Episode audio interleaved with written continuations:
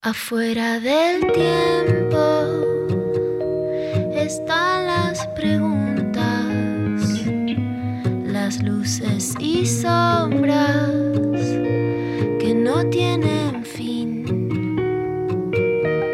Ahí en la frontera están las señales,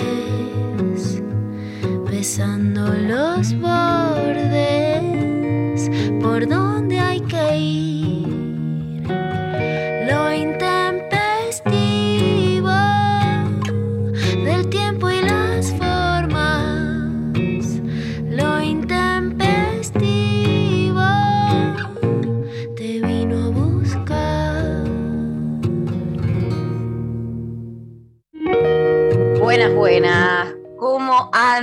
¿Cómo va? Hola, Lula. Hola Mari, te veo poniéndolo todo, pero con la voz un poquito rota. Contame qué te pasó. Tengo la voz un poco rota, un poco mucho, así que desde ya pido disculpas por todo lo que ¿Te sea inconveniente.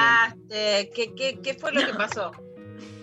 Pasó que mm, yo soy la persona que venía muy feliz con todo lo que es volver al deporte, es jugar en un torneo amateur de vóley con amigues, pasar un rato lindo. El primer partido perdimos y fue lindo igual, terminé con Sí. mucha garra.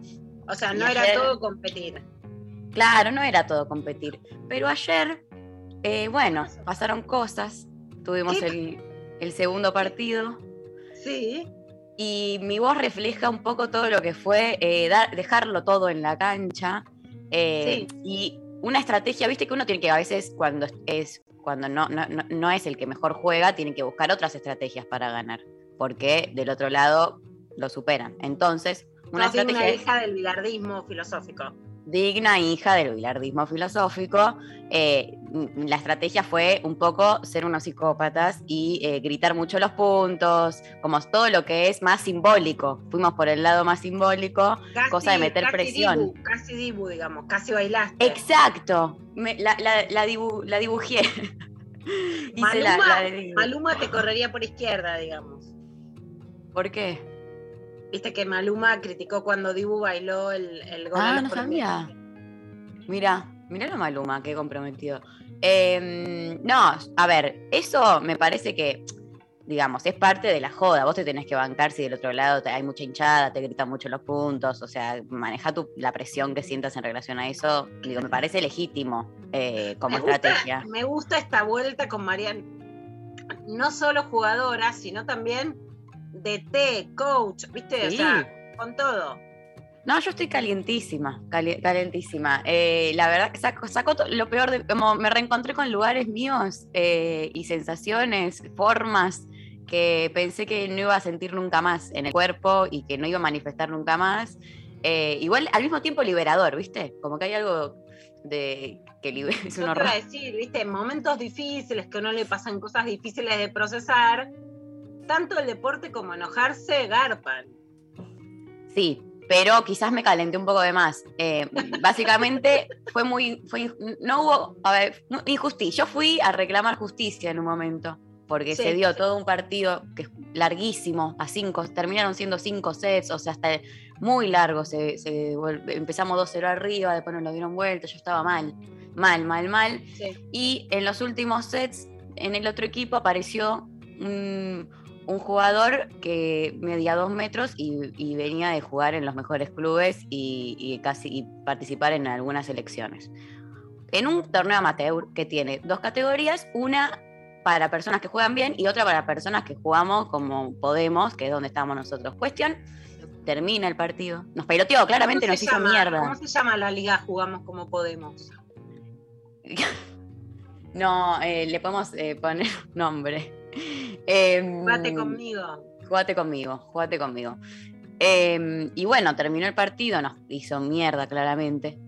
Y em, me fui a, a quejar yo. con, El mismo eh, para, para bolear. con la no organización del evento.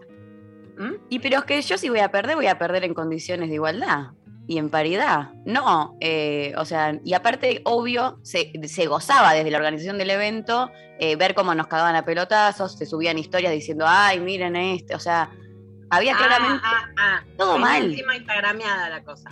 venía instagrameada y mostrando cómo, qué bien que la, cómo la rompe este, el, el pibe este, qué capo Ah, que sos, eh, el matador. Apareció Ah, el matador. ¿pero ¿Qué es, eso? ¿Qué es eso? ¿El femicida? ¿Qué es el matador? ¿Que sos cacho Bueno? El killer le, le pusieron. Y ¿Qué yo, killer? ¿De quién? y yo, ¿A quién van a matar? imagínate Ya me mi estoy calentando yo. Ya me estoy calentando yo. Imagínate yo, termina el partido, todos se van porque son personas civilizadas, listo, ya está, terminó, no pasa nada. Y yo voy directo, no saludo al otro equipo, yo todas cosas que no están bien a partir de acá, pero eh, legitimada en, en- en todo un partido injusto. Eh, voy directamente hacia la organización a decir, Sí. Esto no puede ser, esto así no. yo- No. eh, no me parece, que no sé qué, que pin, que pan, que pan, discusión, discusión, discusión, me terminé yendo recaliente. O sea, a todo esto yo no saqué nada bueno de la voz, de la voz fue subiendo para forzarse así, para que veamos el resultado en el día de hoy.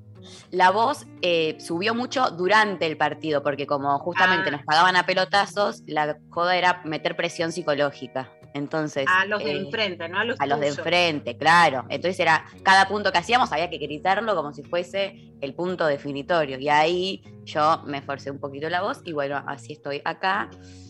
Em, pero bueno, Quiero saber, más allá del resultado, viste que yo soy más menotista, juego bonito. Más allá del Sí. resultado, tu juego, y volvamos a recordar rompí que toda, la rompí ah, toda. Bien, bien, no, bueno. sí, la verdad que la rompí la toda. La rompí toda, metí, eh, pude pegarle como quería, eh, como agarré un par de pelos. No, no, la verdad que sí, eh, qué decirte. No me, no, no, la humildad hoy no la tengo porque la verdad es que jugué bien. Reconocido por mis compañeros. Bueno, eso me pone muy orgullosa, María, perdóname, pero bueno. Madre putativa orgullosa de que vos hayas jugado bien, yo que no soy resultadista, bueno. Eh, ayer también me peleé en una estación deportiva. Yo te digo Ah, que. Sí, o Unidas. sea, no llegué a pelearme porque intento eh, ir camuflada. Ser civilizada, ya- está bien, Lula. Vos sos No, no como- solo civilizada, yo intento ser camuflada porque ya entendí que donde pisa una feminista moleste que te la cobran. Lo comprendí en la sociedad y ya ahora voy de incógnito a los lugares. No digo Ah, quién soy. Bien, bien, que en cualquier momento saco otro DNI para que no me molesten en todos los órdenes de la vida. Pero el nivel de machirulea de los tipos yo no sé qué les pasa, ¿viste? O sea, tienen que venir y sacarte de la cancha así, ya se va ella y te echan. Ah, Se hace eso. Dios. No, Le no. decís, che, ¿viste el partido, el Open de tenis femenino? Eh, yo de tenis femenino no sé nada. No sé ni quiénes son las hermanas Williams. Como diciendo, esa minita no me importan. No, Un no, eso que está para retirarse, para, para ir a la ANSES a pedir la jubilación. Buah, Nefasto. lo dije mal porque te, te tratan así y después vienen y te dicen, eh, ya se va, ya se va. Es una cosa que no se puede creer. Hay que dar la batalla por todos lados. Eh, igual, lo primero que se- salí de ahí diciendo no vuelvo más, ya está, porque me pongo muy mal. No, María, volvé dos veces. si no, ¿dónde vas a jugar al vóley, María? No es que vas a la esquina y te pones Me a jugar al arrepentí, no quiero, me, me saca lo peor, no me gusta. Nah, dale, no te, no dejes. Bueno, pues nada, no, vo- volveré, ¿Dónde vas a ir volveré. a jugar al vóley? No, no juego más y listo. No, ya, qué viva, qué resultado, qué resultado es ese. Eh, No, bueno, tenés razón. yo le pido a los oyentes que además de todo lo que les vamos a pedir que opinen, que le digan a María que, se- que siga jugando al vóley. No, sí, sí, sí, sí, sí, está bien, está bien, está bien, está bien. No, no me voy a hacer, eh, soy fácil en esa. Volveré. Em, bueno, eh, dicho todo esto, les comentamos todo lo que hay para el programa de hoy. Tenemos Dale. consigna. Eh, hoy es el día de la tradición. Vamos a estar hablando con Adamoski ahora en unos minutos eh, sobre eso. Y tenemos como consigna cuáles son las tradiciones que te gustan. ¿Cuáles son las tradiciones que te gustan? Nos responden, nos mandan mensajes 11 39 39 88 88, nos mandan sus audios. Amamos escucharles y leerles. Arroba lo intempestivo también. Eh, ¿Qué tradiciones te, te gustan? Ahí ya estuve pispeando un par de mensajitos. La primera que vi que me interpeló muchísimo fue, eh, pero que no la llevo a cabo, pero que me gusta, es la de los ñoquis el 29. Ah, bueno, yo lo- me gusta, yo no hago ñoquis el 29, pero mi abuela Tita hacía ñoquis, volví a hacer en la cuarentena. Casi todos los meses le digo a mis hijos, voy a hacer ñoquis. Yo no cocino sola, cocino si cocino con mis hijos. Si ellos no cocinan conmigo, yo no cocino. O sea, es como, estamos todos. ¿viste? O Claro, sea, claro. Quedarte sola en la cocina, qué plan. O sea, olvídate. Ni en es para compartir. Mi hijo Benito, que es muy cocinero, pero me boicotea porque como que no le gustan los gnocchi, entonces él impone que quiere que cocines, pero es la tradición de mi abuela que llegaba y estaba la mesa amarilla llena de ñoquis, así que me copa. Cero conservador y la onda Icardi de remake gaucho machito, me parece así polo, ¿viste? Me parece, Sí. me pongo los dedos en la boca y nada, o sea, ya di ayer mi guerra con el fuego por televisión, esta cosa de las Cierto. de, de las salamandras y todo con vidrio, el fuego está para poner el culito y calentarte en todos los sentidos. Ay, Eva me mira, tenía miedo qué más iba a seguir o se ríe. No, si no nos podemos calentar el culo, no es fuego. Por televisión no nos calentamos, ¿viste? O sea, ¿qué es esto?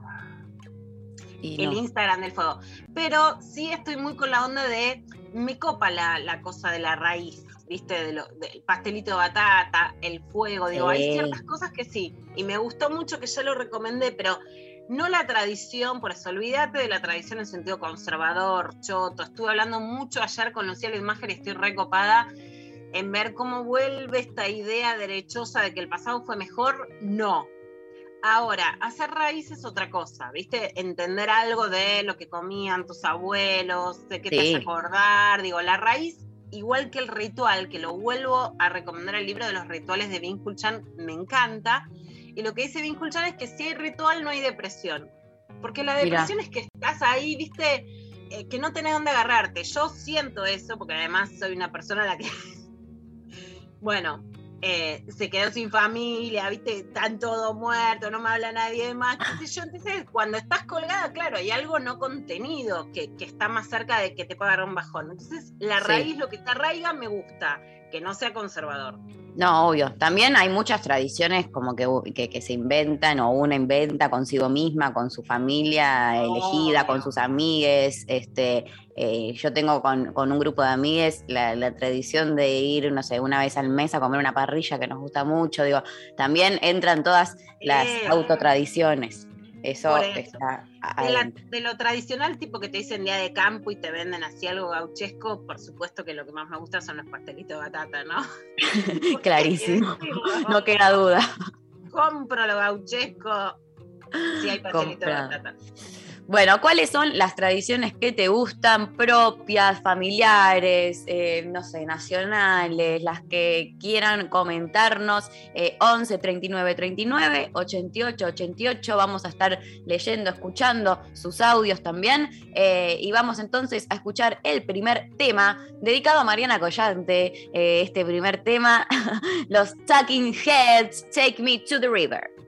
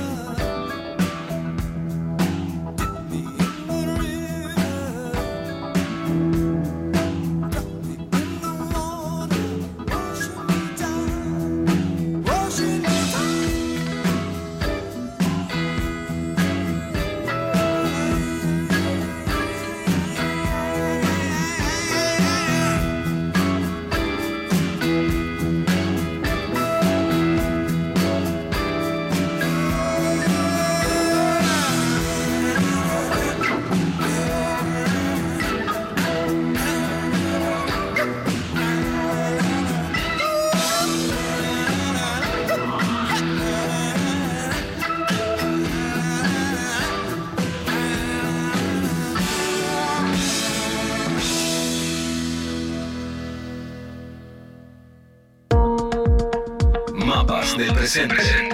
Con Ezequiel Adamovsky, la actualidad política con perspectiva histórica.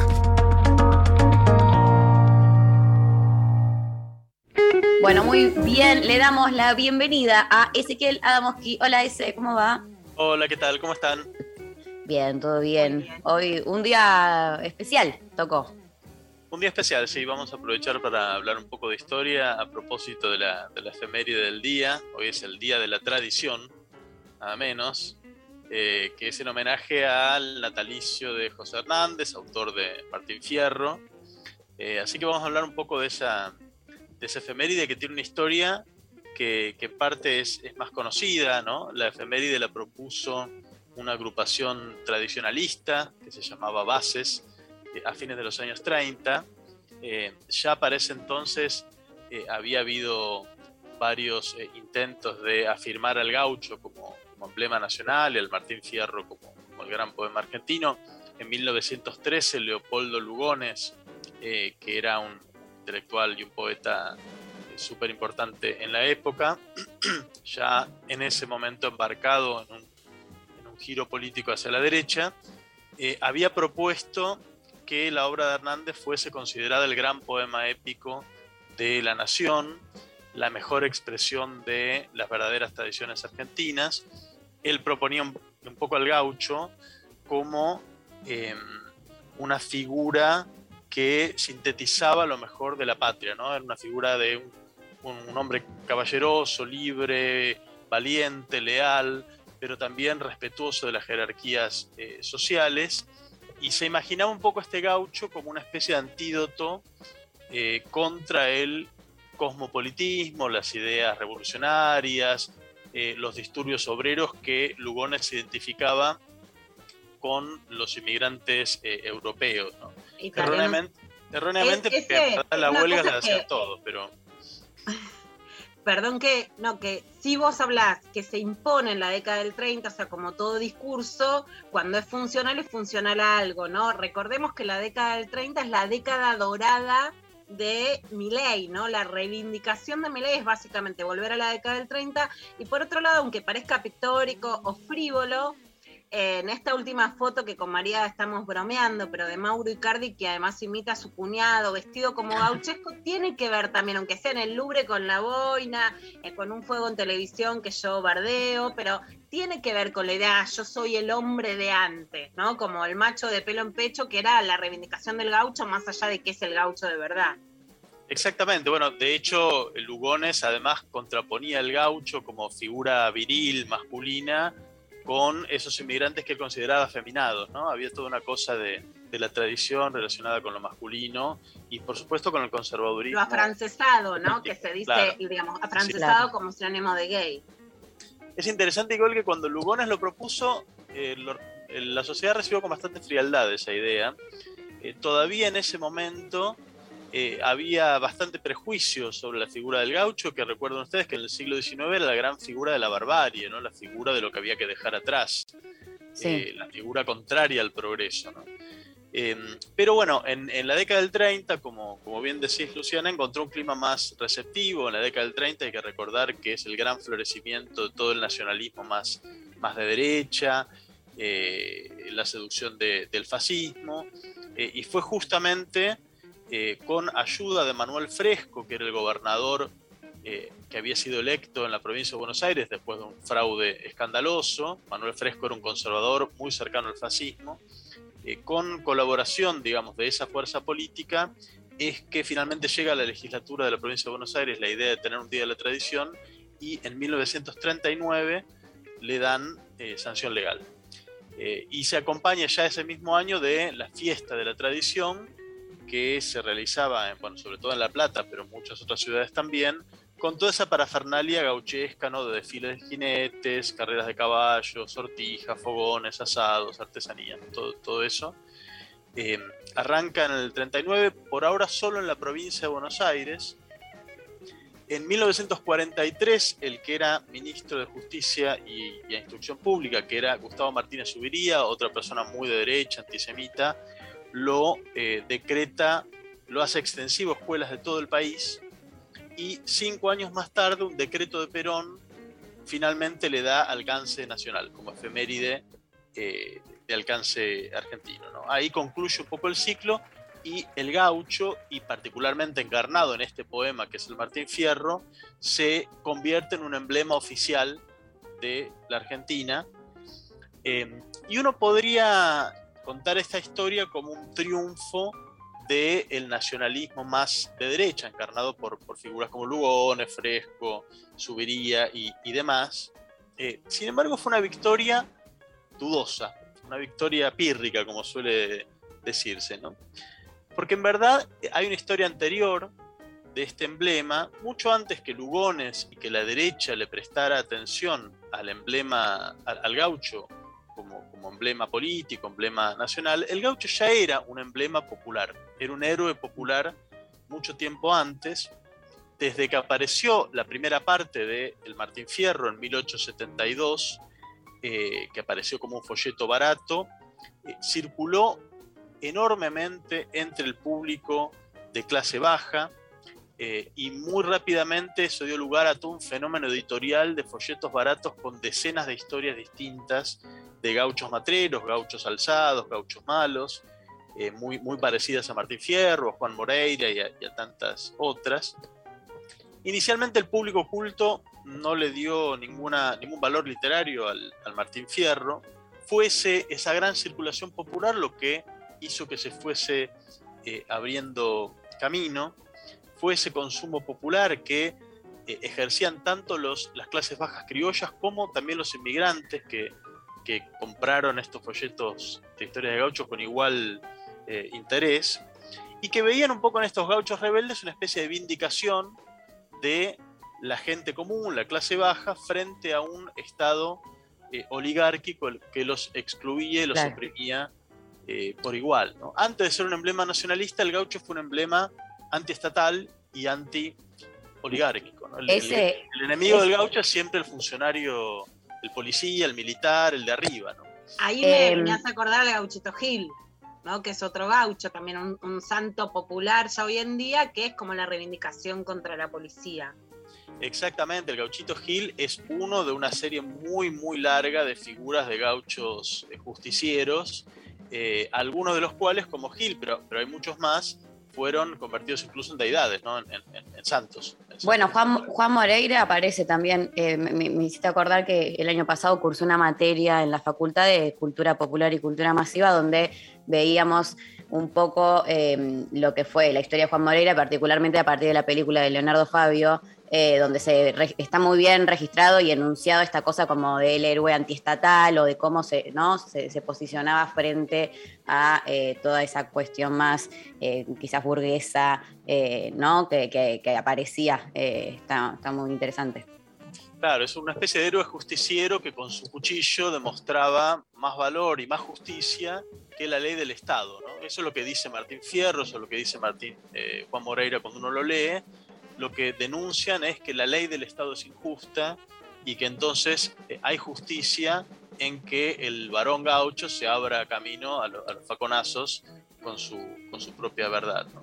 Ese, y Eh. no vamos a dejar de nombrar un hito, que es La China Iron, que es el libro de Gabriela Cabezón Ah. Cámara, que, bueno, para mí es uno de los mejores libros, es ¿no? el, que, el que más regalo, que además está escrito en la tradición gauchesca, pero que es la china, o sea, la, la adolescente que en realidad toma de esposa al Martín Fierro, que nadie contó su historia, que ella le cuenta que abandona a Fierro y se va con una inglesa y ahí, bueno, Sí. todo, todo lo que sucede ahí, ¿no? Maravilloso libro, tampoco me canso de recomendarlo y de, y de regalarlo yo. Es- me, me encantó, además lo uso en mis clases, es, es una, una belleza.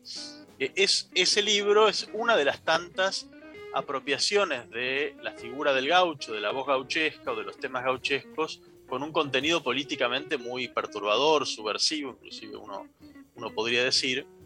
Y es interesante que antes de que los nacionalistas se trataran de, de apropiar de la figura del gaucho, los primeros que le dieron un uso político como emblema fueron en verdad los anarquistas, a fines del siglo XIX, porque el gaucho matrero parecía como especialmente diseñado para la prédica anarquista, ¿no? Era eh, un este, eh, fugitivo, eh, su enemigo eran los policías y los militares, era una figura antiestatal, denunciaba la expansión de los alambrados que le quitaban su libertad. Digamos, parecía como ideal para los anarquistas, los anarquistas lo, le sacaron todo el provecho posible como, como héroe popular anticapitalista y también lo hicieron otras fuerzas eh, de, digamos, obreristas, plebeyas, de centro izquierdo, de izquierda, sectores más obreristas de la UCR, el, el lencinismo y el cantonismo en, Cuyo, incluso el Partido Comunista utilizó mucho la figura del gaucho rebelde como una figura revolucionaria. Eh, mucho antes entonces de que, de que fuese artículo de una prédica conservadora, el gaucho circuló como un emblema eh, subversivo, se había ganado un lugar como héroe popular y en verdad fue justamente por eso que los sectores más de derecha se vieron en la obligación de tratar de apropiarse de esa figura que ya tenía una popularidad enorme y orientarla en otro eh, sentido político. Eh, y la verdad es que nunca le salió del todo bien esto. Es muy gracioso cuando uno lee, por ejemplo, a los sectores más nacionalistas pro-militares de la década de 1930, cuando empiezan a usar el Martín Fierro para, para su prédica nacionalista, los malabares que tenían que hacer para justificar que estaban glorificando la figura de un desertor, ¿no? Justamente, si algo no le gusta a un militar es un desertor, pero además un desertor como Martín Fierro, que uno lee el poema y habla pestes de los militares argentinos, dice que son corruptos, dice que no tienen nada que ver con la nación, para no mencionar el hecho de que además ensartó con su cuchillo a cuanto militar y policía se cruzó por su, por su camino, era realmente muy difícil convertir en, una, en un emblema eh, conservador, nacionalista, militarista, a un gaucho que en verdad estaba diciendo más bien lo, contrario. Eh, finalmente el, gaucho entonces se convierte en un emblema nacionalista, estatal, oficial, eh, y el Martín Fierro como, como, parte de ese culto adquiere la, centralidad que, todavía hoy tiene, pero nunca pudo ser políticamente eh, controlado en el sentido que esperaban estos sectores la figura del gaucho, el gaucho en armas, por ejemplo, el gaucho montonero, eh, inspiró, por ejemplo, muchas de las contrahistorias revisionistas que se escribieron eh, en contra de las versiones oficiales de la, historia. en, los años 60 y 70 la figura del gaucho rebelde, del gaucho federal, tiene una centralidad en, los debates políticos enormes, tanto que la organización Montoneros eligió su nombre precisamente en homenaje a los gauchos montoneros federales. Uno podría mencionar la película Los hijos de fierro de, Pino Solanas como una película de agitación eh, eh, del peronismo más, este, más revolucionario en, esa época. De modo que, bueno, el, gaucho fue un emblema. y después la dictadura pone al gauchito en el 78 en el Mundial, ¿no? O sea, una disputa ahí con de quién es el gaucho había una disputa grande y los montoneros en la época de la dictadura le responden al gauchito, eh, rediseñando el gauchito del mundial, le ponen una vincha y una tacuara y lo hacen un gauchito más, más indígena y más revolucionario. ¿no? Hay toda una lucha para apropiarse de esta figura del gaucho, eh, en la cual eh, los sectores de, de, derecha nunca consiguen un éxito completo y la figura del gaucho sigue alimentando visiones disidentes, visiones rebeldes, visiones desobedientes que pueden eh, distintos grupos eh, políticos sacarle el, eh, jugo.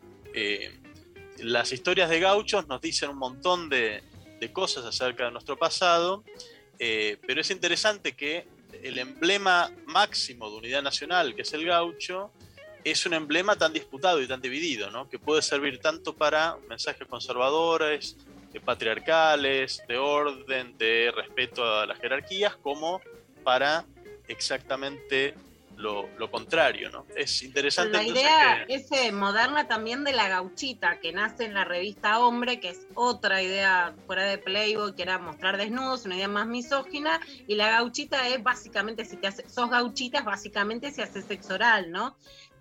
nace como la pregunta de la sumisa, la geisha argentina, ¿no? La de si vos estás dispuesta a hacer favores sexuales más allá de tu propio placer. Claro, no, no había seguido esa, esa versión de lo, de lo gaucho.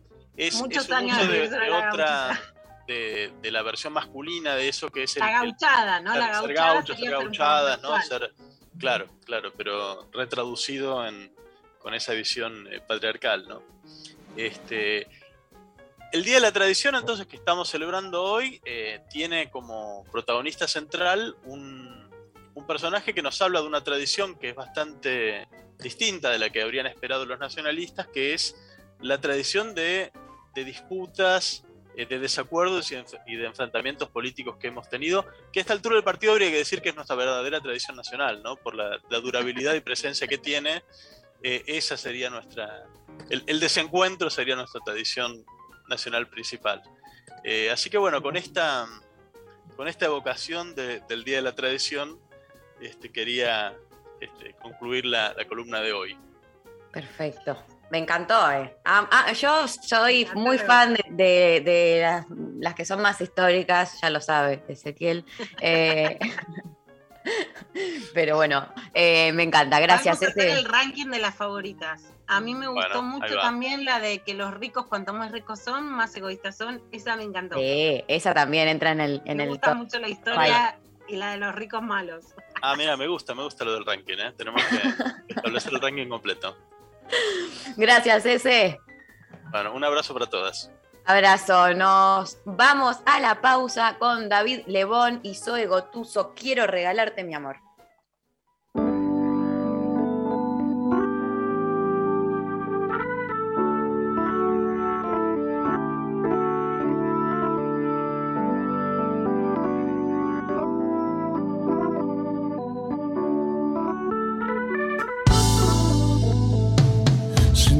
En el piano solo pensé,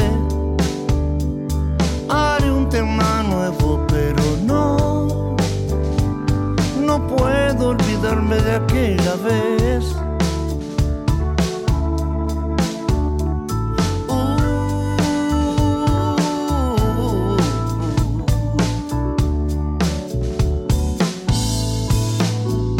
Esa noche me dije que loco que sos revistas y fotos, pero hoy yo quiero verte aparecer.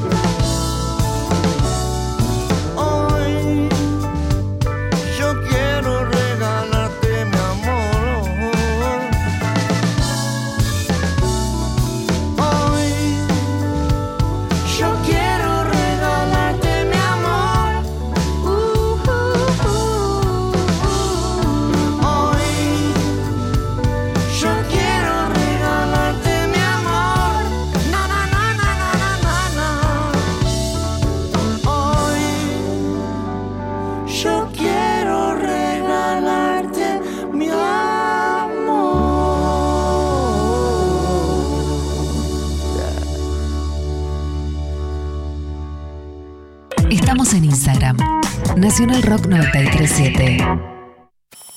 Y está con nosotros un grande y es Carca. Vamos a recibirlo con un fuerte aplauso a este hermano querido. Buenas noches, hermosos. Si es sábado, hay joda. Enciendan los parlantes. Deja que se quejen los vecinos. En Decadentes y Carca, desde antes de Supersónico, porque yo los he llegado a ver en, en el medio mundo varieté. Que no es poca cosa, ¿no? Poca cosa. Estamos hablando de un lugar, Carca, que cuando llegué, y me acuerdo que le dije a los del grupo, le digo, che, no hay ningún conocido, ningún pariente. O sea, la gente pagó la entrada y no los conoce. Enciendan los parlantes. Con Cucho Parisi y el francés de los decadentes. Y que aparte era un lugar eh, de fácil acceso para los conurbanenses. Sábados, de 20 a 22, por 937. Nacional Rock. Hace la tuya. Espacio cedido por la Dirección Nacional Electoral. Con Diego sabemos que en cada voto está la esperanza de un futuro con más salud y educación. A los millones de argentinos que viven en la provincia, queremos pedirles que el 14 de noviembre nos acompañen con su voto. Juntos, votamos esperanza. Diego Santilli, Graciela Ocaña, Facundo Manes, candidatos a diputados nacionales por la provincia de Buenos Aires. Lista 506, juntos. Buscar. Conectar. Conectar. Encontrar. 93. Nacional Rock. 7.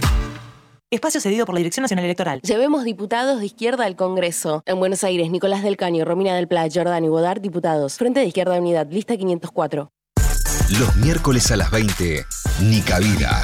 Ivana Sherman y el área de género le dan voz al feminismo y a las disidencias. Nica Vida. Miércoles de 20 a 21.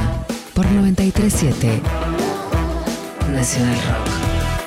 Hace la tuya. Mensajes Al 11 39 39 88 88. Bueno, muy bien. 11 39 39 8888, nuestro WhatsApp. ¿Cuáles son las tradiciones que te gustan? Nos llega por WhatsApp. eh, dicen por acá, son solo dos veces al año, así que siempre intento cumplir con la tradición nacional del locro y las empanadas de carne en esas festividades.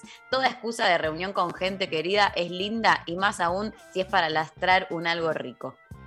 Eh, me Voto encanta. sí mucho. 25 de mayo, primero de mayo, viste que te empiezan a decir hacemos locro, locro Sí. y pastelito. Pero dame Por pastelito, petita golosa. Extraño mucho las, las locreadas que hacíamos eh, en nada, ámbitos de militancia y era, viste, como eh, de una gran mesa, todos comiendo locro, todo muy hermoso. Qué rico. Eh, buenas intempes, la tradición que más, eh, me, que más me bailan son las empanadas, el vino, escucharles y claro, el dulce de leche. Besos de Ah, Manu. Me Vamos, encanta. Manu. Yo estoy comiendo empanadas bolivianas que además comía mi papá y que me encantan. Ya son las únicas que puedo comer. Qué rico, por favor. Eh, hola, Mari, qué ganas de hacerte un tecito, gracias. Eh, Que Ah. recuperes rápido tu voz hermosa. Desde chica escucho tango. Este mes empecé a bailar con un grupo súper deconstruido donde no hay roles de género. Me hace feliz. Qué Nah, bueno eso. Qué hermoso. Mi abuela y mi tía abuela escuchaban mucho tango y me gusta. La verdad que no soy muy tanguera porque, viste, ya para angustia la vida, entonces escucho música que me suba. Y tampoco bailar el tango porque tengo una cosa como más centroamericana. Pero cuando escucho me hace acordar a mi abuela, me encanta. Completamente, qué lindo eh, ponerse a escuchar un poco. A veces eh, soy también de, tu team, Lula. Eh, escuchamos un audio, a ver. Buen día, Tempes, ¿cómo están? Eh, bueno, les cuento que la tradición de mi familia que más me gusta es en la guitarreada familiar, después de haber comido muchísimo, el momento en el que el tío Lalo le canta mano a mano a la tía Mirta y hace un acting donde le tira los billetes y todo. Y bueno, es la parte de la tradición familiar que más me gusta. Llevó unos años que la tía Mirta no se enoje en ese momento, pero bueno, ya lo disfruta y se ríe con todos nosotros. Un beso grande y me encanta la tradición de escuchar lo intempestivo. Ah, Ay, no, me muero, me muero. vamos. Uh. Qué lindo, qué lindo, por favor, cómo eh, me gusta, me gusta muchísimo escuchar eh, lo que nos cuentan eh, los oyentes, eh, seguimos recibiendo sus audios, eh, qué lindo esa situación así familiar de la, la mesa, viste, después de comer, guitarra, bueno, hermosísimo. Eh, acá también nos dicen por Instagram, Valeria dice, tomar mate con yuyos, obvio. A Troden también. Todo, hay, hay toda una polémica para- de, entre les materes, ¿viste? Lula, no sé si, si está saltando de si se le pone o no yuyos, si se le pone o no algo que edulcore, pero los yuyos suele generar polémica. Mi hermana Daniela me mandaba a comprar una de misiones cuando viajaba por el litoral. Una especial Mirá. con yuyos, pero no cualquiera. Bueno, eh, eh, yo no tengo idea, la verdad, no, no- no soy tan catadora de, de yerbas, pero me encantan que ha- haya gente que, que sí. Este, mm, Manu dice asado, picada y vino, y escucharles, y el dulce de leche, carajo. Eh, ¿Qué? ¿Qué? No, no, el dulce de leche me, me Ah, ah, sí, me sí. tuve muchas fantasías No, me, asusté. me asusté. No, no, Me- inmediatamente generé un montón de fantasías sexuales. Hablando de fantasía sexual y de gauchadas, em, parece que hay novedades de nuestra culebrón nacional. El gauchito y la, y la gauchita. El gauchito y la... ¿Vos sabés qué? Me quedé pensando, porque bueno, la que primero fue llamada gauchita, que pueden googlear y van a encontrar mi columna hace 15 años, ¿viste? Perdón, sobre, no, no, sobre, es Nazarena Vélez. Mira. Que es muy interesante. Ah, sí, ya lo habíamos hablado. Cierto. me gusta porque Eva pone, dice que sí, bueno, Nazarena decía, soy gauchita, porque lo que decía Nazarena es que ella no le gustaba mucho coger, no sé cómo está ahora, pues esto puede haber mejorado, ¿eh? No, no la quiero estigmatizar con la Nazarena de antes. Nazarena decía, si yo no tengo ganas de coger, soy gauchita, o sea, si vos tenés Claro. ganas, si yo no, te hago acabar chupándotela, ¿no? Vamos a ser claras. Pero Wanda nace como una gauchita y eso no es descalificarla, pero hay algo de, de, la, de la desclasada que llega a un lugar de clase, que es la señora, Sí. y que ahora no quiere salir de ese lugar de clase para volver a transar con otras gauchitas, digamos, ¿no? Las que se Claro. hubiera puesto y llama zorra. Y hay algo de esta fase de Icardi que primero me, pasaba un- me parecía un poco disfrazado, pero que la idea es yo soy macho y puedo estar con otras mujeres y ser el gaucho es una reivindicación de una virilidad falsa, ¿no? Porque es re ficticia. O sea, Mm. cuando no hay virilidad, tenés que ir a los viejos moldes de virilidad. Pero molde de virilidad tengo la mina que quiero. Claro, totalmente. Bueno, si querés ahora escuchamos un audio de todo el quilombo. Escuchemos qué, qué está pasando. A ver. Un momento, yo hablando con ellos dos empezamos a elucubrar. Él me dijo, todo lo que dijiste es verdad. Jaco me esperó en el auto. Te confirmó lo del marido de Yo reservé la habitación a Mm. nombre de Facu Llorente, que parece que es Fernández Llorente. Sí, tiene sí, una- sí. Fernández. Sí. Yo le regalé la remera rosa del PSG que ella me pidió. O sea, Ah, ella Mauro tiene la Icardi remera me lo rosa. estaba diciendo. O sea, yo le regalé, pero acá hay un problema. Si a vos no te lo dijo Wanda, me dijo él, esto lo está pasando la China. Y la China lo que quiere es seguir teniendo quilombo, porque como ella quedó mal y como la que todo el mundo la trata de roba maridos y está del lado Ella de está perfecta. ¿Y a vos te lo dijo la China? ¿Todo ¿Qué me esto? dijo la China? Que la, la remera rosa. A todo mí la. China No. nada. No, yo cuando le decía quién se le Cuando ocurre... ella te llamó a vos no te reconoció nada. ¿Quién se le ocurre eh, mezclarse con Icardi? No me decía que no ni que sí. Nunca me dio detalles. Y me decía, cuando quieras saber algo. Ellos O quieren sea, la como- China vos cuando te llamó enojada nunca te dijo, es mentira. No. Nunca me dijo es mentira, Bueno, pero no tampoco te me mintió, contó entonces. detalles. Es que ya sabiendo todo Te lo que ocultó, sabemos, no te mintió. la venganza perfecta de la China es porque de toda esta Para historia hay filtra, partecitas claro. que no sabemos, o quizá partes que vos podés llegar a saber que no son las que no estás contando, pero que la China también las sabe. Por lo tanto, si ella quiere la venganza perfecta hoy, Es que se porque sepa ya más de todo. lo que se sabe, o sea, Mira, es Pía, que se sepa todo. claro, todo. Pía, yo no te Incluso voy a decir, lo la que le pasó a él cuando, No, incluso yo cuando cuando, la vio a la ella. China no había hablado acá, yo conté que ella quería dar su versión, Sí, que iba sí. a subir historias y que iba a contar todo y mostrar Sí, y lo, eh, hizo al- lo hizo a las horas. Después se arrepintió de mostrar No hizo, chats, no mostró pero todo. sí se lo mostró a otras personas. Uy, Dios mío. ¿Cómo? Te digo, hay una parte en la cual eh, aplaudo como la capacidad de generar eh, debate en relación a esto, ¿no? Y de, de las hipótesis, de entonces si te mandó y vos no le dijiste la venganza perfecta, que no sé qué, que pin, que digo, como todo, como no, toda una cuestión narrativa que, que se les va armando a las, a las angelitas, estábamos escuchando eh, un fragmento de LAM, eh, que me, me fascina, es como que me parece un tipo de discurso, ¿viste? Como un género discursivo en sí mismo. A mí me agarra un poco de nostalgia como los paparazzi se revuelven en su tumba. A Sofía Loren no le ibas a sacar una palabra. Como, ¿por qué le cuentan todo a Janina La Torre? O sea, ¿en qué cabeza ponen todo en historias y lo que no ponen en historias se lo dicen a Janina?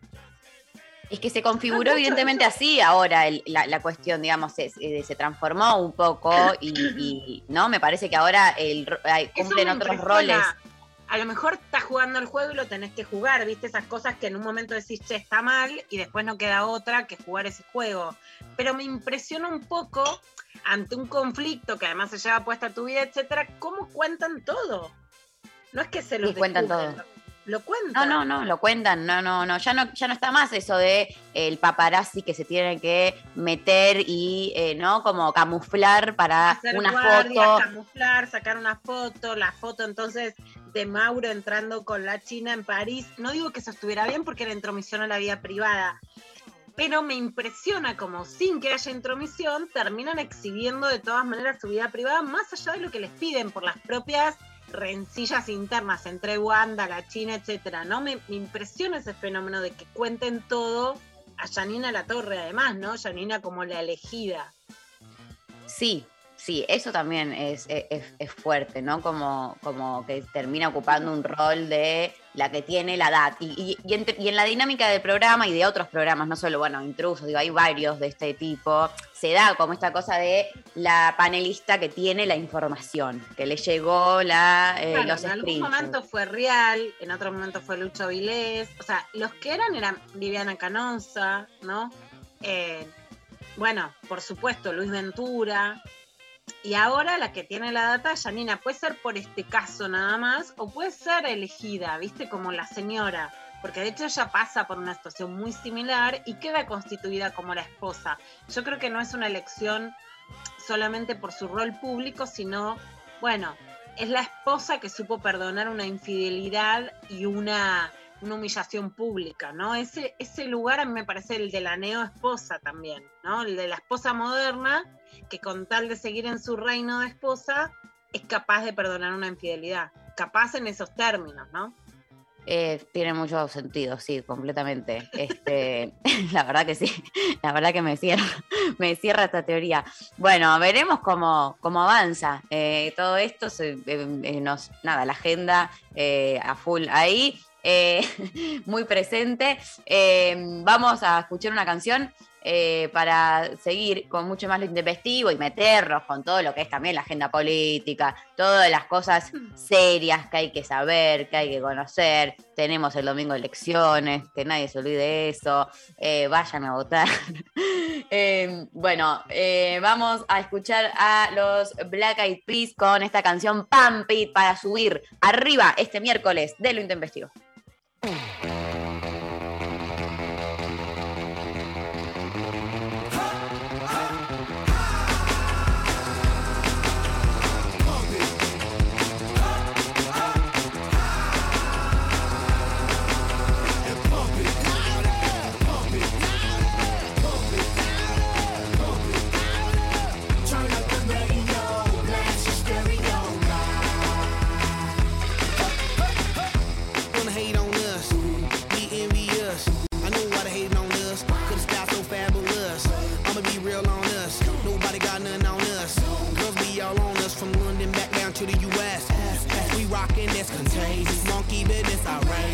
Just confess your girl admits that we the F-R-E-S-H, we fresh. G-E-F, that's right, we def.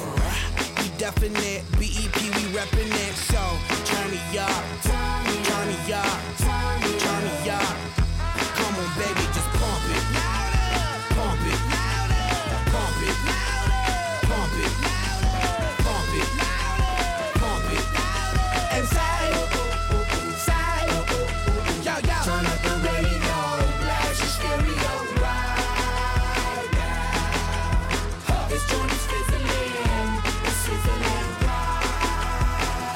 this out right here. Do wanna hate on us, do. Do need to ease on up, do. Do wanna act on gut, but do get shut like Flavor Shut. Chick say she ain't down, but chick backstage when we in town. She like men on drums, she wanna hit and run. Yeah, that's the speed, that's what we do, that's who we be. B-L-A-C-K-E-Y-A-D-D to the E, then the A to the S. When we play, you shake it. Shake it, shake it, shake it, girl. Make sure you don't break it, girl. Turn it up. Turn it up.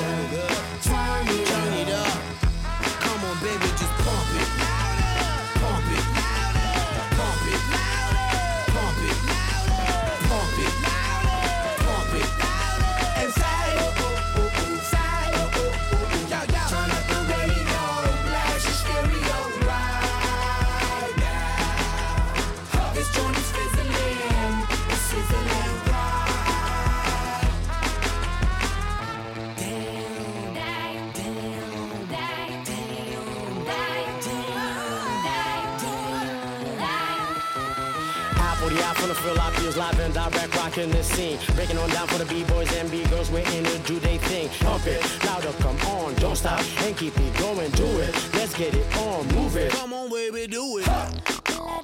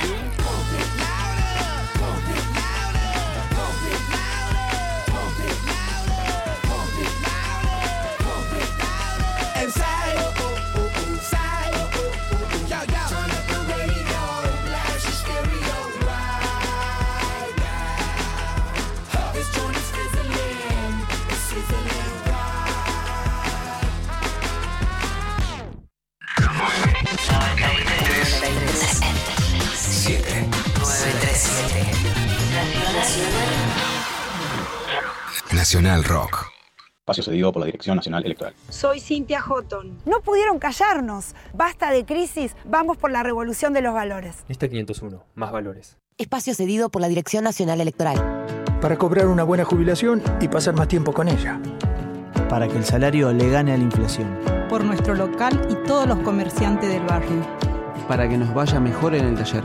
Poder viajar a donde quiera. Para que me llamen de ese laburo. Por la seguridad. Por el salario. Por tarifas accesibles. Para no volver atrás. Vos hablaste con tu voto. Nosotros te respondimos con medidas concretas. Frente de todos.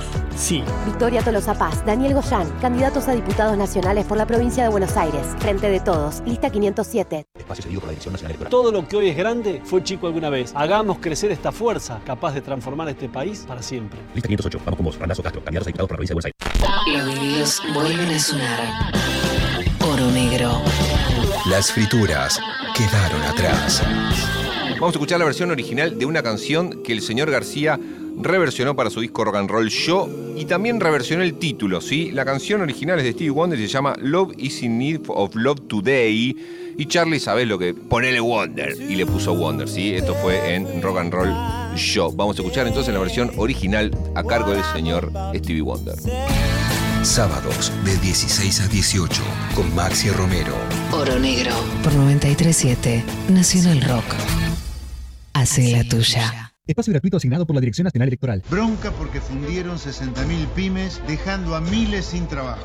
Bronca, la misma que tenés vos. Avancemos. Avanza Libertad, avanzas vos, José Luis Espert, Carolina Píparo, candidatos a primer y segundo diputados nacionales por la provincia de Buenos Aires. Avanza Libertad, lista A Libertad 503.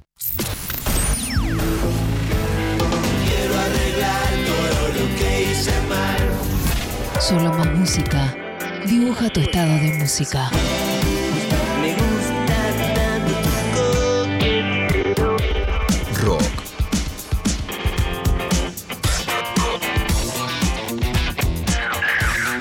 Nacional.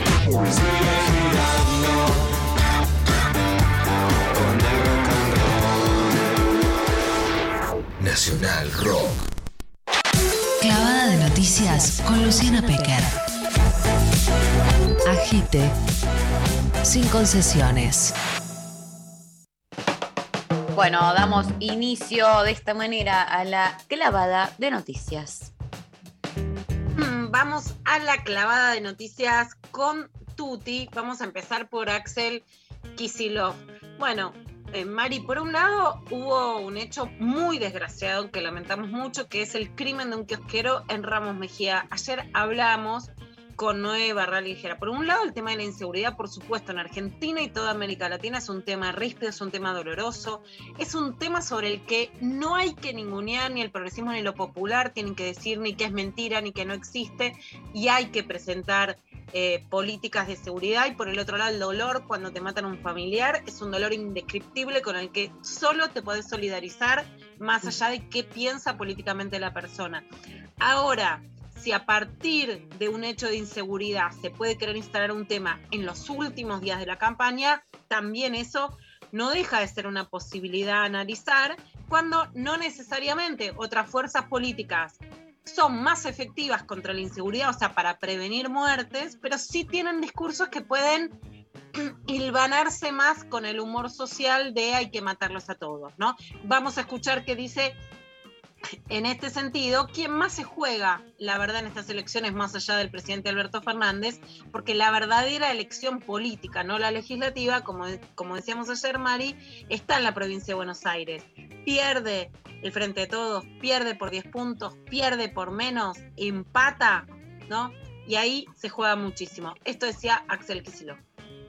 Nosotros hemos hecho una inversión muy grande, estamos cambiando la formación, la organización, la profesionalización, el equipamiento, pero va a ir dando frutos a lo largo del tiempo junto con muchos más factores. Lo que nosotros podemos decir hoy es que estamos llevando adelante el plan integral de seguridad más grande de la- del último tiempo, eso sin duda. Pero bueno, los frutos se van a ir viendo en el tiempo y no puede ser inmediato. Estas cuestiones endémicas, estas cuestiones estructurales no se mejoran de la noche a la mañana. Sergio Berni ha mostrado tanto las estadísticas como la situación. También tratar de lucrar políticamente con esto, de un lado o del otro, es muy doloroso de cara al proceso electoral. Así que yo creo que hay que respetar a los familiares, a los amigos, el dolor de los vecinos. Es lógico que reclamen. Nosotros podemos, de nuestra parte, exhibir cuánto hemos hecho en términos de avance, de infraestructura, de inversión, los cambios que hemos hecho en el sistema penitenciario, pero hay que tratar de evitar cada uno de los hechos de inseguridad que se producen. Bueno, esta era la respuesta de Axel Kisilov, una respuesta moderada, comprensiva de la situación y también marcando que puede haber,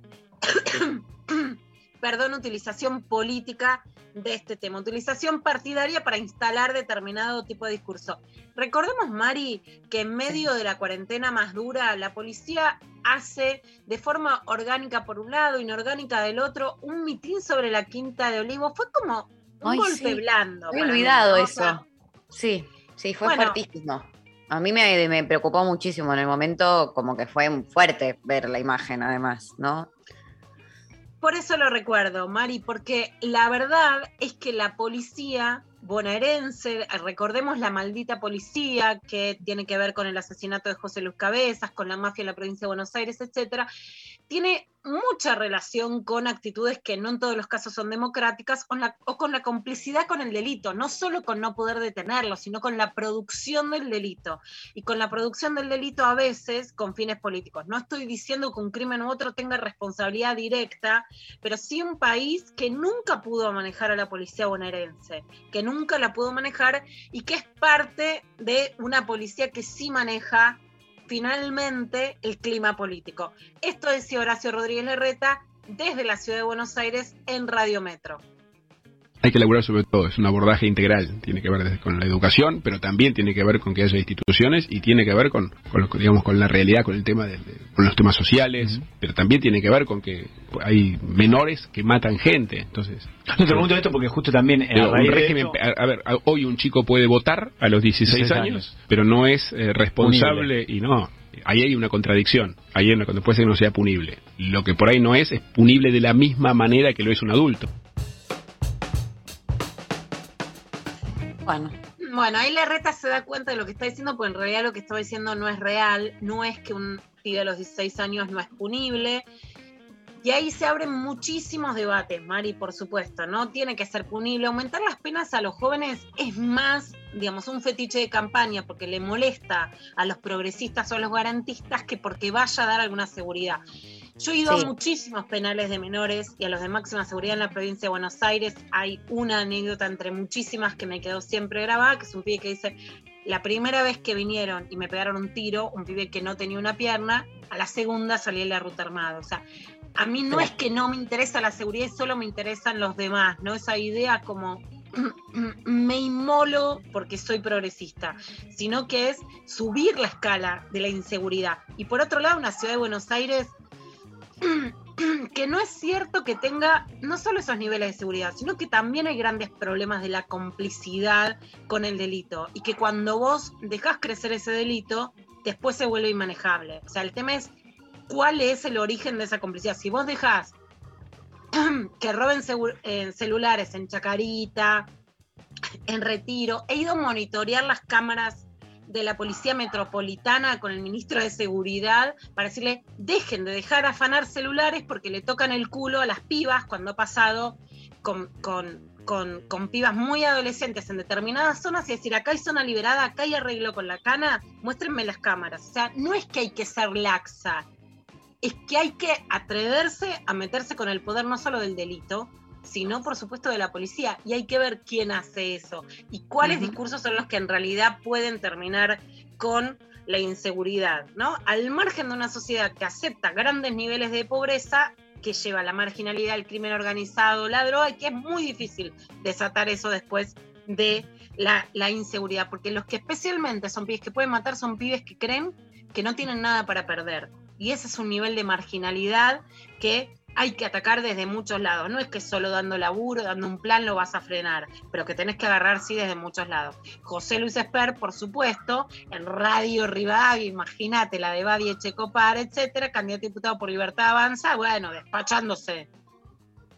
Claramente desde el Congreso tenemos que promover leyes que bajen la edad de inimputabilidad a los 14 o 12 años, que las penas sean de cumplimiento efectivo, subir las penas para homicidios y violadores y darle realmente un apoyo político, por lo menos muy fuerte, muy fuerte, a la policía que use su arma reglamentaria contra un delincuente en defensa de un inocente, porque si no, la policía controla el derecho, cobran miseria, viven en letrinas laburando, encima son empalados por la policía cuando usan su arma, ni siquiera la taser pueden usar a veces, nunca nos van a dar la seguridad que nos merecemos. Transformemos en un queso grullero un par de estos delincuentes como el de ayer, apoyemos a la policía que haga eso y esto va a empezar a mejorar un poco, pero si seguimos enarbolando la maldita doctrina abolicionista de Zaffarelli, estamos fritos, fritos, fritos, la gente de bien.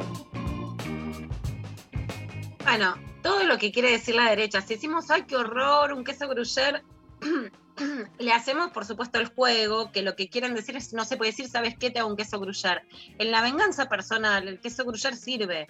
En, en el espiral de violencia, el queso gruyer genera más queso gruyer, digamos. Vos te agujereás, yo te agujereo. Y en esto, Mari, como decías, no es que es un cuento, es la que escuchamos cuando escuchás a los pibes, a los que le sacan una pierna, a los que le mataron a los amigos, etcétera. El respaldo a la policía, decime si la controlás, por supuesto que respaldo, primero porque son trabajadores y trabajadoras, segundo porque son sociedades con crimen organizado, las sociedades latinoamericanas que necesitan fuerzas de seguridad. Para decirme si controlás la complicidad de las fuerzas policiales con el delito y con la producción del delito. Porque básicamente en la provincia de Buenos Aires el delito siempre tuvo que ver con la bonaerense. Y cuando dice maldita, maldito garantismo, vos fíjate como cuando decimos que la producción intelectual de la derecha es toda una copia de la izquierda, el feminismo, etcétera. Sí, apropiaciones. policía, Apropiaciones que tienen que hacer para, bueno, porque para, para sostener también y, y para que no, no avancen desde el otro lado, ¿no? Eh, la hegemonía. Exacto, Mari. Maldita Policía es el título de la nota que publican Ricardo Rajendorfer, uno de los mejores periodistas policiales de la Argentina, con Carlos Dutil ya fallecido, en la revista Noticias, que es la denuncia a la complicidad y la producción del delito de la policía bonaerense, que después termina en el libro La bonaerense, ¿no? Maldita policía. Ahora que te dicen maldito garantismo. O sea, te utilizan los términos todo el tiempo para después decir, eh, hagamos queso gruyer como si eso fuera efectivo. Ahora, que esta instalación del tema de la seguridad a tres días, cuatro días del final de la campaña electoral puede beneficiar a la derecha, no me caben dudas. Que la derecha no es todo igual, tampoco. No es lo mismo que eso Gruyer Espert que Facundo Manes, que pierde en la interna de la provincia de Buenos Aires, también se desdibuja como presidenciable, es candidato nacional por Juntos por el Cambio, sale en C5N, hablando de la posibilidad de un consenso después de las elecciones, que es lo que propone Sergio Massa en una entrevista que dio en Infobae. Yo vengo diciendo hace años, como muchos, que la Argentina necesita desesperadamente un gran acuerdo nacional con un rumbo. Así que yo tengo como principal causa, te diría, abogar por ese proyecto nacional, por esa política de Estado. Los países que se han desarrollado han todos decidido tener un rumbo en un momento. Bueno, esto es lo que dice Man, es un discurso digamos, más de charla TED, pero también más de negociación. No, no pongamos a toda la derecha en la misma bolsa, porque además eh, es el gran error creer que todo es lo mismo, aunque puedan llevar a un proyecto conjunto, no es lo mismo quienes están dispuestos a negociar, quienes no, y Sergio Massa que se queda con la presidencia de la Cámara de Diputados, que no nos decía, o sea, si van a disputar la presidencia de la Cámara de Diputados, la oposición, bueno, se va a desbalancear mucho la posibilidad de la gobernabilidad en estos dos años que quedan y por supuesto además quedan en la línea sucesoria presidencial, ¿no? Con la cual te la voglio dire. O sea, vos ponele que Alberto estaba de viaje, que Cristina estaba operada en un escenario de estos días, ¿no? Alberto fue una cumbre. Cristina estaba internada en una operación. Bueno, llega al gobierno, ¿quién? María Eugenia Vidal, ponele que sea la presidenta, María Eugenia Vidal. ¿No? Este es el escenario que también puede surgir a partir del domingo, que al menos se presenta como una amenaza. Bueno, una campaña muy fuerte de Miriam Bregman, candidata a diputada nacional por el FIT, en la ciudad, habló en Radio 10. Hay algo que me parece muy importante, más allá de que estemos de acuerdo o no con la izquierda en general, un liderazgo de Miriam Bregman muy fuerte, muy destacado, más allá de la propia fuerza. Eh, la vi y se lo dije, es una época, Mari, yo lo sostengo, se necesitan liderazgos. No bajás a la derecha solo con un movimiento horizontal por más que defendamos la horizontalidad. Hay que disputar mediáticamente, hay que bancarse las amenazas como se las banca ella, hay que saber hacer discursos que puedan tejer puentes. Es importante que también con una ultraderecha la izquierda pueda estar en el Congreso y que haya líderes con voz propia como Miriam Bregman la escuchamos. Creo que la ciudad de Buenos Aires tiene como una virtud que es tapar cómo se vive. En la ciudad de Buenos Aires ya no se puede alquilar. En la ciudad de Buenos Aires se extendieron las villas, vos mencionabas recién. ¿Cómo puede ser que en la ciudad más rica del país se siguen extendiendo las villas? ¿Cómo puede ser que se desaloje a mujeres como se desalojó en la 31? Y es una lucha que vengo siguiendo muy de cerca y acompañando a esas mujeres, con lo cual la conozco y conozco cómo el gobierno de Rodríguez Larreta hizo todo al revés de lo que predica en los medios de comunicación. Y creo que en cada uno de los temas podés hacer lo mismo. Con la educación, la semana pasada de dos escuelas recibí la denuncia de chicos intoxicados con la comida, completamente descompuestos, con vómitos por la comida en las escuelas. Vos sabés que también es un tema que nosotros venimos peleando mucho porque en la pandemia ni siquiera le querían dar comida, eh, o sea, aprovechaban a ahorrárselo del comedor, que los chicos no iban a la escuela en forma presencial y no les querían dar comidas para que se lleven a la casa. Tuvimos que hacer un amparo judicial para garantizar eso. Bueno, parte también de lo que dice Miriam, que además es cierto. Por ejemplo, si la justicia le dijo al gobierno de la Ciudad de Buenos Aires que tiene que haber jabón en las escuelas, jabón, jabón en una pandemia, jabón, eh, jabón. sí, sí, sí. nada, nada del otro mundo. Jabón, lo que se llama lo básico tengo una vida desperdiciada en pelear para que haya jabón en las escuelas públicas porteñas. Bueno, Miriam lo consiguió. O sea, es muy laburante, es la abogada de los juicios a los genocidas, es abogada que interpone amparos ante las injusticias en la ciudad y tiene un liderazgo muy importante. Un detalle que quiero contar que me sorprendió. Hoy Miriam postea en su Instagram un texto de Miguel Bonazo. Bueno, no sé si vos eras muy chica o no, Poneme en autos, sí. bueno, Miguel Bonazo es un intelectual de la izquierda peronista, uno de los más importantes, Mari, más ligados con la historia de Montoneros, más reconocido, más respetado, se acerca muchísimo a la historia Cristina en la primera época, se diferencia porque es más autónomo, más jugado, menos lame, mm, menos lamebotas del poder, digamos, ¿no? Bueno, escribe muchísimos libros que han sido bestseller, que ha vendido muchísimo en, en todos los primeros años de la democracia, en un periodista investigador con su mujer ya fallecida, muy pero muy importante del peronismo, digamos, de izquierda, más cercano a lo que fue la lucha revolucionaria de los 70. En, el texto que pone Miriam, Miguel Bonazo llama a, llamar a- llama a votar a Miriam Breckman y dice que es el único voto posible. Me resultó interesante porque ni alguien como Bonazo nunca había hecho link con la izquierda, ni la izquierda, que un poco dice, bueno, es todo lo mismo, había hecho link tan claramente con un peronismo de izquierda, ¿no? Muy interesante. Y bueno, tiene un texto igual bonazo que es interesante de leer sobre lo que significa la llegada de Milei, al que, al que es muy divertido escribiendo bonazo, al que llama como un payasesco exfuncionario del genocida Busi, actual empleado de UNECAN, y habla también de Victoria Villarruel, hija, nieta y sobrina de militares, entre los que se cuenta un genocida del campo de concentración del Vesubio, lo cual no la condenaría a priori si no fuera porque trabaja perversamente para negar la índole genocida de la dictadura militar y lograr que las acciones de la guerrilla sean condenadas como crímenes de lesa humanidad, porque es lo grave de Villarruel. Bueno, este texto es el que escribe Bonazo y el que rescata Miriam hoy, que también es interesante y recomendamos para leer. Si querés, vamos a un temita y después seguimos. Dale, me parece perfecto. Escuchamos La Portuaria con el bar de la calle Rodney.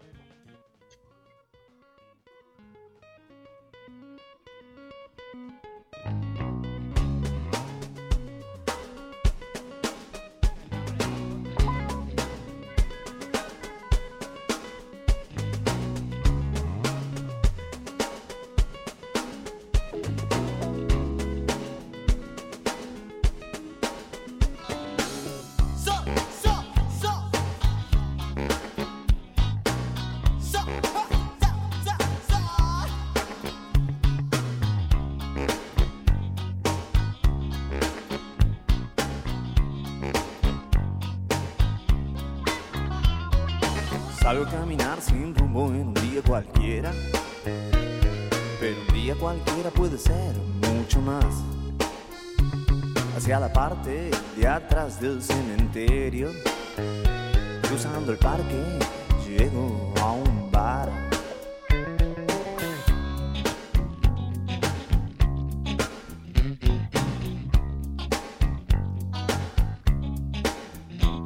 Solo hombres que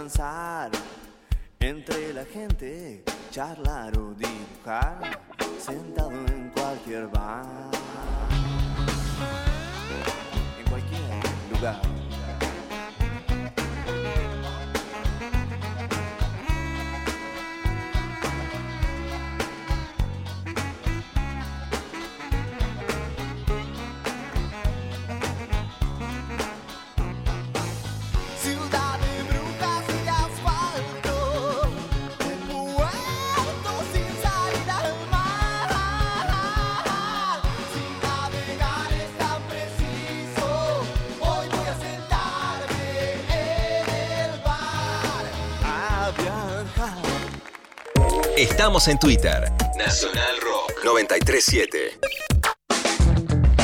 Maga con Tomás Rebord. Ahora también por Twitch. Hay cosas que todos nosotros pensamos que llevamos adentro y que no lo podemos decir. Nacional Rock 937. Que necesitamos a alguien que lo diga por nosotros, incluso para putearlo, ¿eh? Espacio cedido por la Dirección Nacional Electoral. Con Diego sabemos que en cada voto está la esperanza de un futuro con más salud y educación. A los millones de argentinos que viven en la provincia, queremos pedirles que el 14 de noviembre nos acompañen con su voto. Juntos, votamos esperanza. Diego Santilli, Graciela Ocaña, Facundo Manes, candidatos a diputados nacionales por la provincia de Buenos Aires. Lista 506, juntos. Todos fuimos. Todos somos. Todos podemos ser.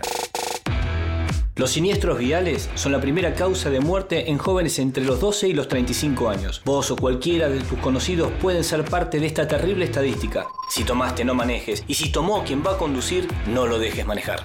Soy Diego Molina de Conduciendo a Conciencia para Nacional Rock. Yo me comprometo con la vida. Espacio cedido por la Dirección Nacional Electoral. Estamos muy cerca de conquistar diputadas y diputados para fortalecer las luchas de los trabajadores, las mujeres y la juventud. Con tu voto podemos lograrlo. En Buenos Aires, Nicolás del Caño, Romina del Pla, Juan Carlos Giordano y Alejandro Bodar, diputados. Frente de Izquierda, lista 504. Abren un paréntesis en medio del día. Hola. ¿Qué tal? Bueno, así es el almuerzo de una persona que quiere bajar de peso. Bien, te lo has propuesto. Sí. ¿Y por qué? Porque no me entra nada. es eso, a fines Es- prácticos de poder usar mi ropa. Epa, y la conclusión es, Claro. como no me alcanza la plata, no me puedo comprar más ropa, no me entra la que tengo, pues tengo que adelgazar. Ajá, me voy a remitir a los tamaños donde me entraba esta ropa que había comprado. Lunes a viernes de 13 a 16. Calu Bonfante, Diego Ripoll, Nati Carulias. Hola, ¿qué tal? Sesión Y bueno, a gozárnosla y a sudar. Perfecto. En el esteticista voy a hacer la, Sesión de estiramiento, la sesión de estiramiento. Ok, perfecto. Vamos arriba. Abajo. Y va. Yo te digo que empecé, ¿eh? Empecé, estoy con unos abdominales, unas Divertirse la tarde está asegurado. Hola, ¿qué tal? Hola, ¿qué tal? Por 937. Nacional Rock. Hacé la tuya. 11 39 39 88 88. Nacional Rock. Darío Stanraiver. Luciana Pecker. María Stanraiver. Lo intempestivo. De 11 a 13. En 937. Nacional Rock.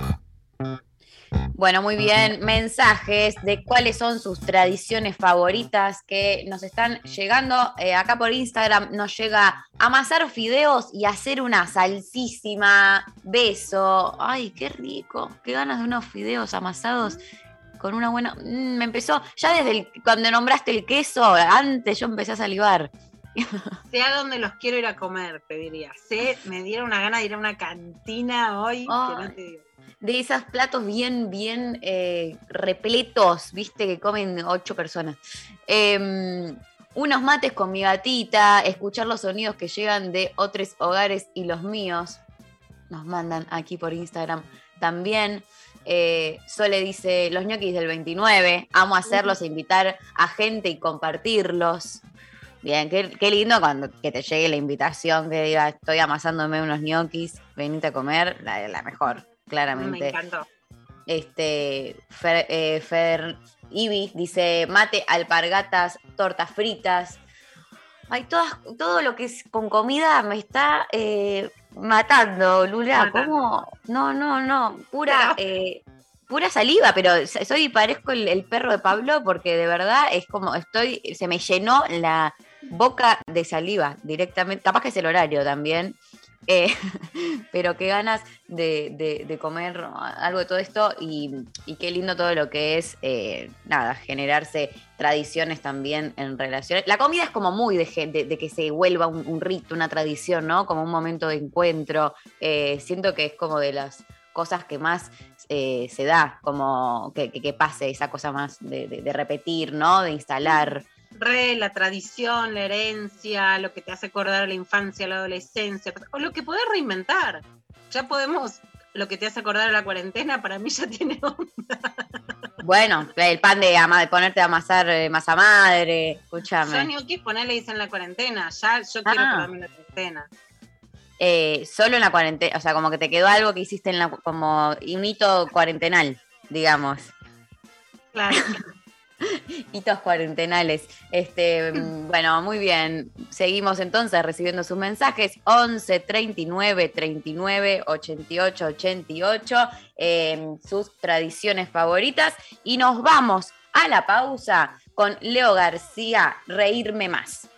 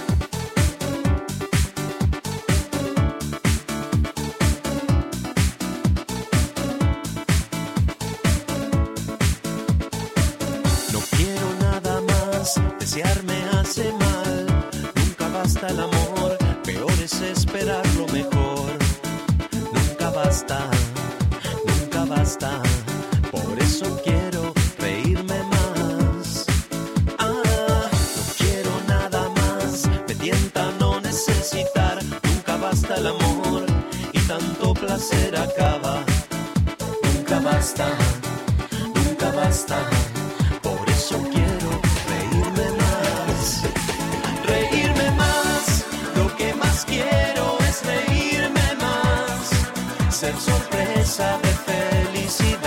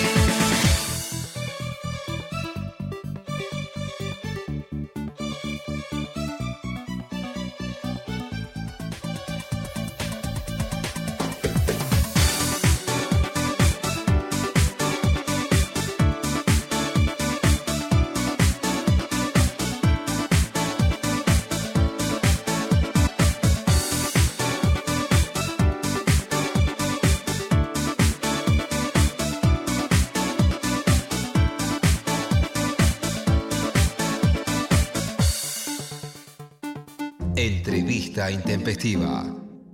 El inconveniente que faltaba. Bueno, damos inicio a una nueva entrevista intempestiva. Lula.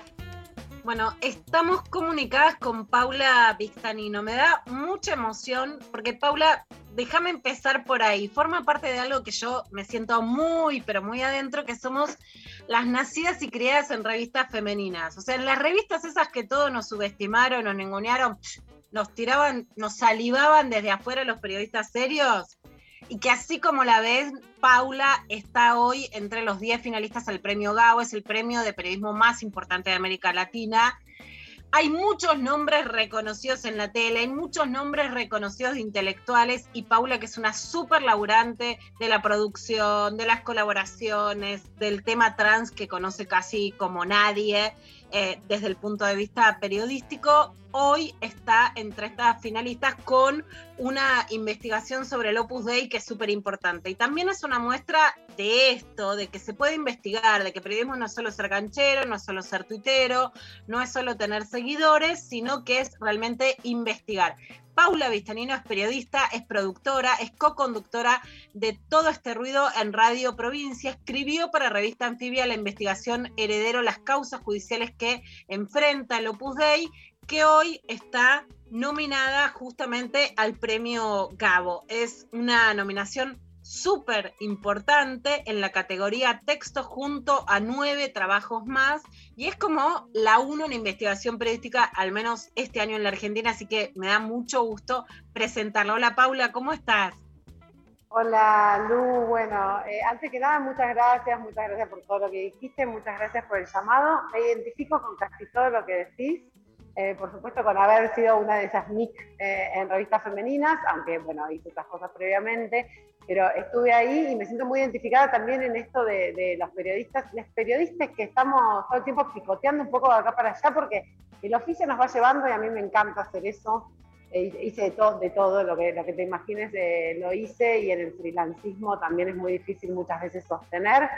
Eh, y estoy muy contenta por la nominación, sobre todo por dos cosas, porque es muy lindo que se lea algo que a vos te llevó mucho laburo hacer, y por otro lado, porque también es esta cuestión de decir, che, qué, lindo esto del oficio cuando a uno le interesa algo, que lo sigue, lo sigue, lo sigue, sin saber a dónde va a llegar y, van apareciendo cosas, ¿no? Me, me reconcilió a mucho con, con la propia tarea, con, con, la cuestión de seguir con algo que tenía en la cabeza desde muy chica, porque eh, empieza la historia del Opus Dei, empieza en el lugar donde yo nací, en un lugar muy conservador de la provincia de Buenos Aires, yo no, sin formación religiosa, estaba el Opus Dei ahí y yo de chiquita escuché sobre una escuela de mucamas del Opus eh, y me quedó en la cabeza cuando me hice periodista volví a eso y arranqué buscando información hasta que, bueno, hasta que empecé a publicar y pasaron años, o sea, me la pasé haciendo años entrevistas sin publicar nada por, por pura curiosidad en parte, ¿no? E interés. Paula, bueno, de hecho el año pasado nos, nos juntamos en, una, en una reunión de trabajo, vos llegaste a comentar algo de esto, vos sos de Bella Vista, una zona, bueno, recordemos también políticamente, donde nace eh, Aldo Rico, hice hace muchos años con Marta Dilo en una, digamos, una radiografía de una zona que tenía la característica telefónica 666 San Miguel, no solo Bellavista. La característica es, ya no se usa eso, María yo le digo, ustedes eran muy chicas, pero eso era la, bueno, qué características sos te definía parte de, lo que eras, ¿no? Y una zona donde estaba Campo de Mayo, una tradición militar muy fuerte y de derecha muy impactante en la Argentina. Entonces, contanos cómo pasás de que te dicen hay una escuela de mucamas del Opus vas haciendo estas entrevistas hasta, hasta esta investigación que por supuesto ya por lo que contaste lleva años. Es exactamente como lo decís. De hecho, la característica mi teléfono de Bellavista no lo voy a dar porque mi mamá lo sigue teniendo. Es 666, ahora 4666, y el de San Miguel es 664. Eh, Bellavista es un lugar tal cual vos decís. Yo nací en el 77, en Bellavista, a 8 cuadras del Campo de Mayo. Eh, así que imagínate eso. En Bellavista estaba una compañera, esto lo digo en síntesis, de la primaria, que fue la primera nieta recuperada, nacida en cautiverio y que llegó ahí. No te puedo explicar las cosas que se decían en Bellavista. En Bellavista había escraches a, genocidas y la gente iba a tirarle piedras a los de hijos que estaban haciendo los scratches. Digo, es un lugar muy especial, muy católico y con presencia del Opus Dei, que no es lo mismo que la Iglesia Católica común. ¿sí? Exacto, eh, siempre se dice algo, es del opus, es, es la ultraderecha, es lo más sombrío, lo más antiderechos, pero hay como un mito del opus dei y por otra parte una realidad, y opus no es iglesia, digamos, ¿no? Para diferenciar. O sea, es una institución de la iglesia católica y en esto yo creo que hay una responsabilidad de la iglesia católica en muchas cuestiones porque está respaldado por la iglesia más popular, digamos, eh, y con mayor eh, legitimidad acá en la Argentina. Es una institución que funciona con una autonomía eh, muy particular, parecida a la autonomía que tiene la prelatura castrense por ahí, eh, pero más todavía, y entonces es una institución dentro de la institución, que funciona en paralelo, que tiene hasta casi un propio Vaticano en Roma, pero que en realidad tiene toda su jerarquía y está por debajo, el único que está por encima de su prelado, que es el la máxima autoridad, eh, es el Papa. El Opus Dei es una institución distinta a cualquier congregación religiosa porque eh, son laicos, tienen una, como una cumbre de, de, sacerdotes, pero después sus miembros son laicos. Y ahí está, yo creo, después de mucho tiempo, toda la cuestión de, del truco, digamos, porque como son laicos y tienen una cosa secretista, pueden ocupar lugares en la sociedad civil que los religiosos no pueden, que no puede venir un sacerdote salesiano. En cambio, como los numerarios y numerarias eh, son personas laicas, y los supernumerarios, aparte que son los que forman familia, es algo complejo, puede ser, yo siempre lo digo de esta manera, puede ser tu profesor de la UA, puede ser tu ginecólogo en cualquier eh, prepaga o donde fuere, puede ser un juez, eh, hay, hay, jueces y abogados, y la mayoría eh, no lo dicen. Entonces, tiene esta institución secreta, es efectivamente muy conservador y muy de derechas, tiene acceso a los poderes, a los principales poderes, al sistema financiero, al poder judicial, a la política, y es secreto. Tiene todo eso que es un poco lo que se sabe y sí está dentro de la Iglesia Católica y sí hay una responsabilidad del Vaticano y del Papa sobre lo que hace o no el Opus Dei, eh, que podemos hablar de, esas cuestiones. Entonces, pero, no, pero está en paralelo, digamos, o funciona de manera autónoma dentro. Entonces hay una responsabilidad, pero no es la Iglesia Católica y no es lo mismo y ellos de hecho creen que son eh, mucho más mejores cristianos que el resto de los cristianos y que los demás se van a ir al purgatorio y ellos no porque tienen prácticas mucho más eh, estrictas ¿no? y rigurosas.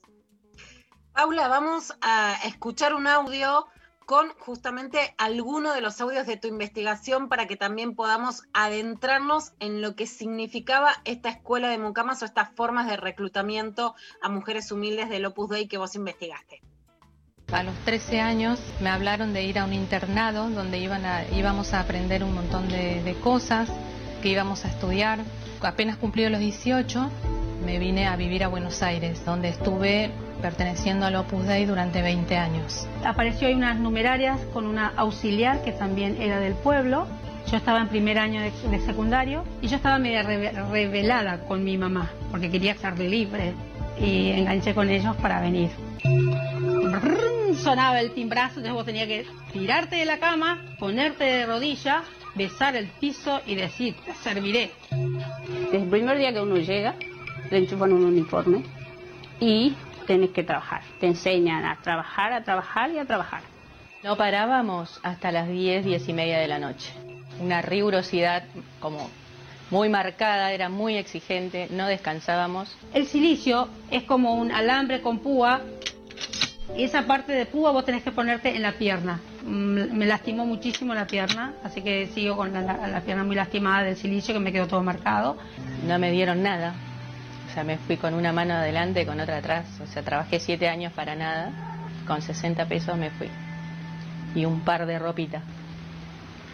Me fui con una valija grande donde metí todas mis cosas, que no eran tantas, y un poco de dinero que me dieron, 600 pesos, y con eso me fui. No tenía nada.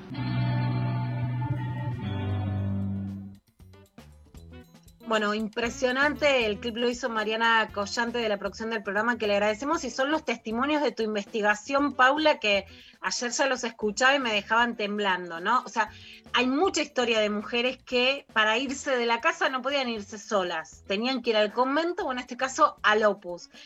Me impresiona el nivel de trabajo y la flagelación y por supuesto después, si se querían ir después de trabajar, algo similar a la esclavitud, ¿no? Quedarse sin nada. Contanos cómo fue que llegaste a los testimonios de estas mujeres y cómo era esta red de simi-esclavitud o cómo la definís vos.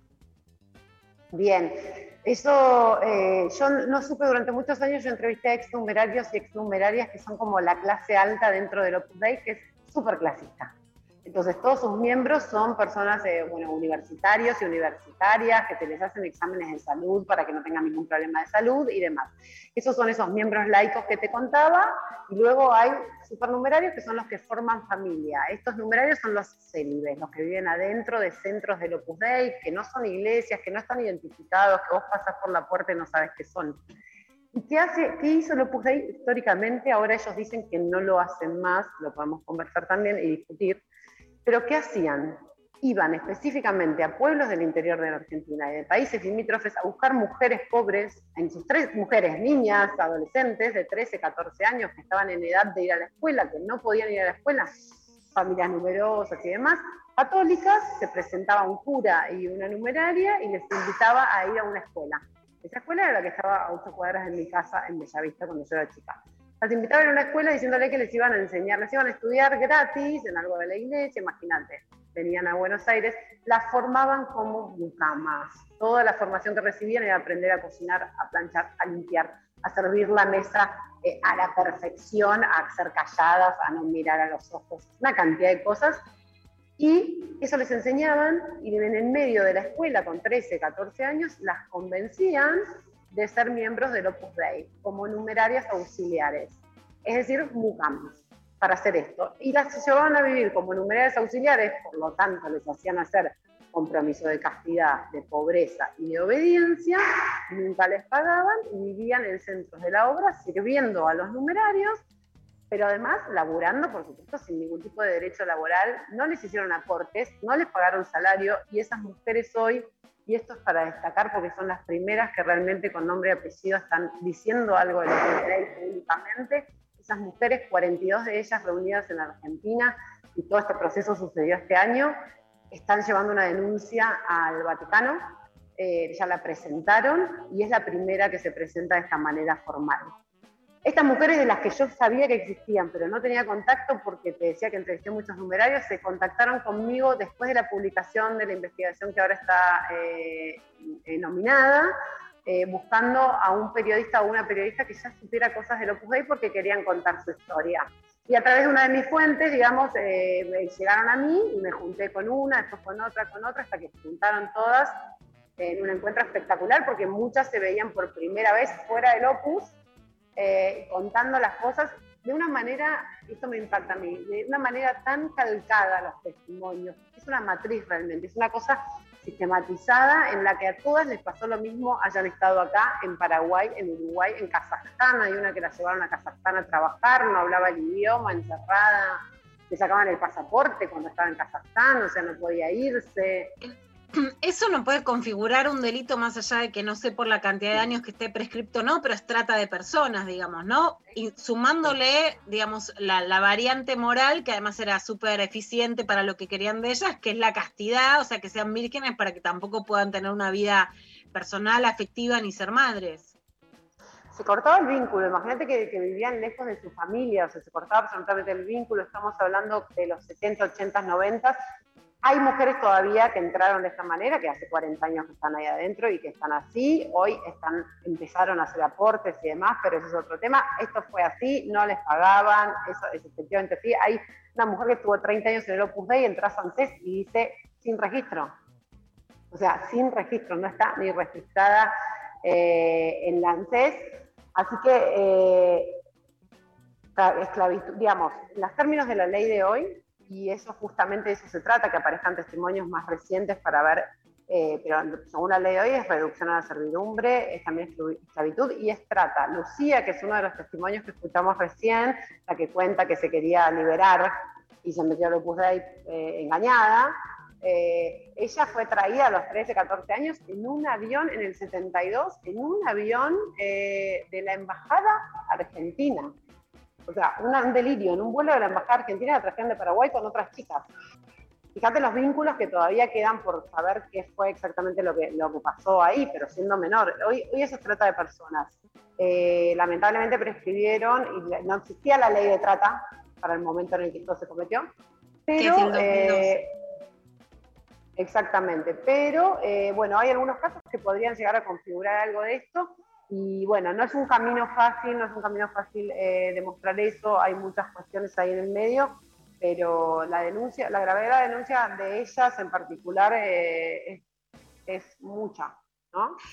¿Qué pasa, Paula, con el poder del Opus en la Argentina? O sea, durante mucho tiempo se habla, se dice, por ejemplo, un caso emblemático, el de Rodolfo Barra, que, bueno, fue miembro de la Corte Suprema, amigo de, del expresidente Carlos Menem, antiderechos, expositor en, en las exposiciones para intentar frenar la ley de interrupción voluntaria del embarazo, que se dice es del Opus. ¿Qué pasa con una situación como la de él o como otros, a los que se, cuando se decía es del Opus, es que representaban, bueno, al catolicismo más extremo, más reaccionario y absolutamente anti cualquier derecho, desde la anticoncepción gratuita hasta, por supuesto, el aborto legal. Todo. eh, y ahí se pueden decir algunos nombres. Hay una cuestión difícil que es el Opus Dei, por esto que yo te digo, y yo creo que es estratégico en ser laicos y tener esta inserción social y ocupar lugares de poder sin que sepamos.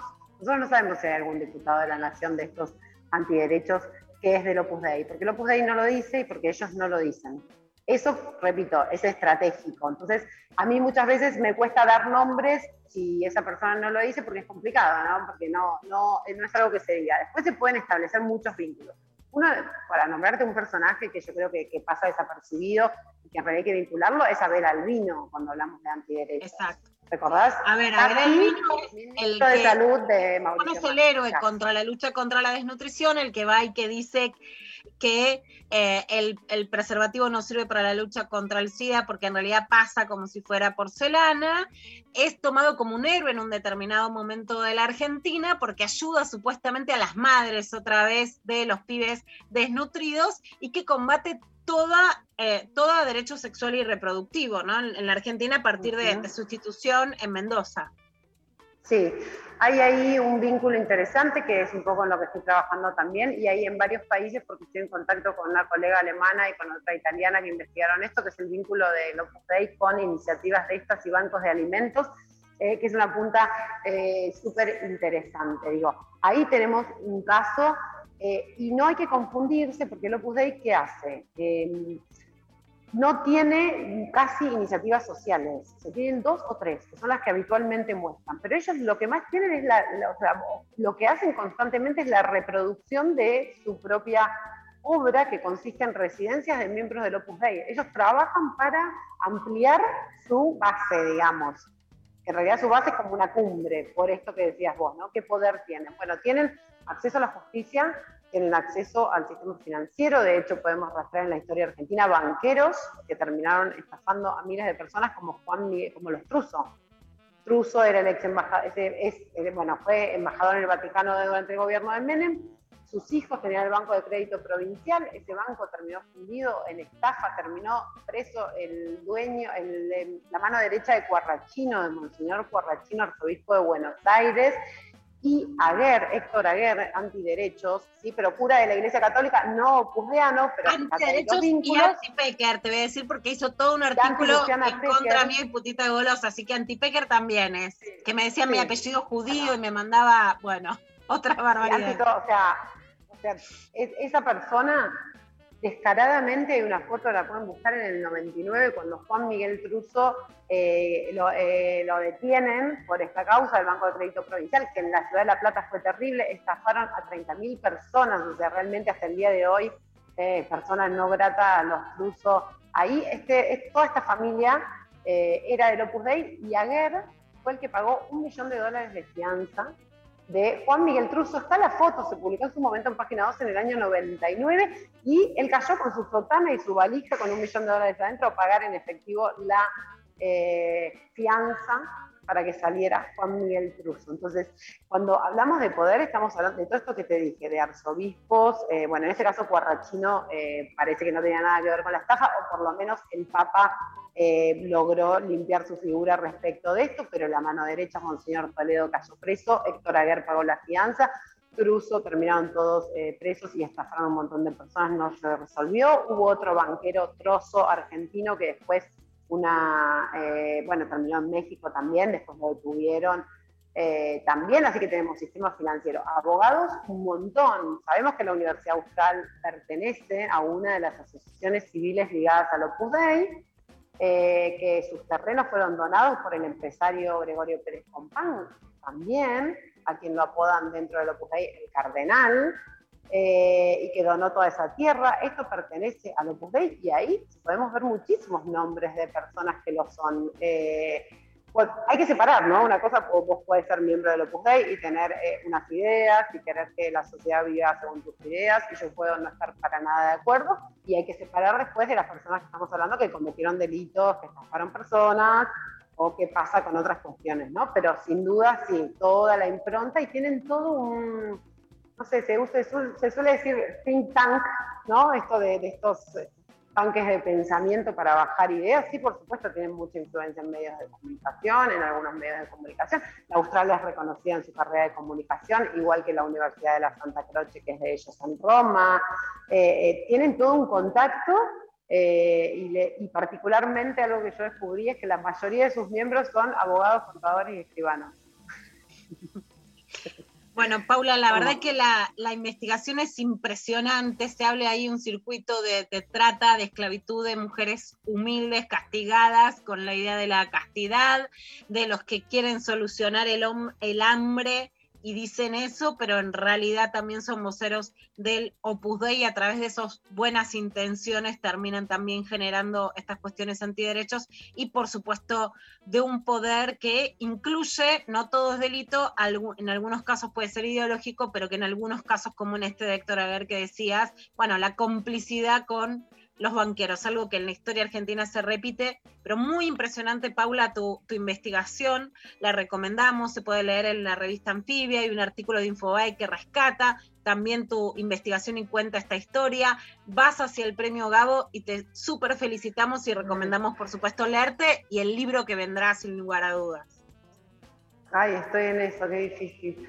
Eh, necesito tus consejos, Lu, que has escrito, que has escrito un par. Eh, bueno, les agradezco mucho, yo estoy muy contenta, me parece que son temas que a veces uno cuesta encontrar y, en su momento me costó encontrar dónde publicar y que ahora eh, tenga esta lectura, digamos, y que muchas personas lo lean, me pone realmente muy contenta, así que te agradezco mucho vos el llamado y también un poco esto del oficio, ¿no? del gustito del oficio, de las ganas de seguir haciendo periodismo. Te felicitamos, Paula, y la verdad que en vos también nos das ganas a, todos los demás de leerte y de que hay otro periodismo como esta de investigación y que puede abrir puertas y ser menos mercenario y ser menos efectista y facilista de lo que en muchos casos hoy se está haciendo. Te agradezco muchísimo, Paula, y te felicito. Paula Vistagnino, la periodista argentina que investigó el Opus Dei y va rumbo a los 10 finalistas del Premio Gabo. Chao, muchas gracias. Adiós, Paula, muchas gracias. Eh, gran, gran conversación. Eh, bueno, nos quedan los últimos minutos del programa. Eh, como siempre, agradecer a todos por los mensajes que nos estuvieron mandando. Y compartiendo sus tradiciones con nosotros. Este, mañana vendrá otro programón, siempre nos queda mañana.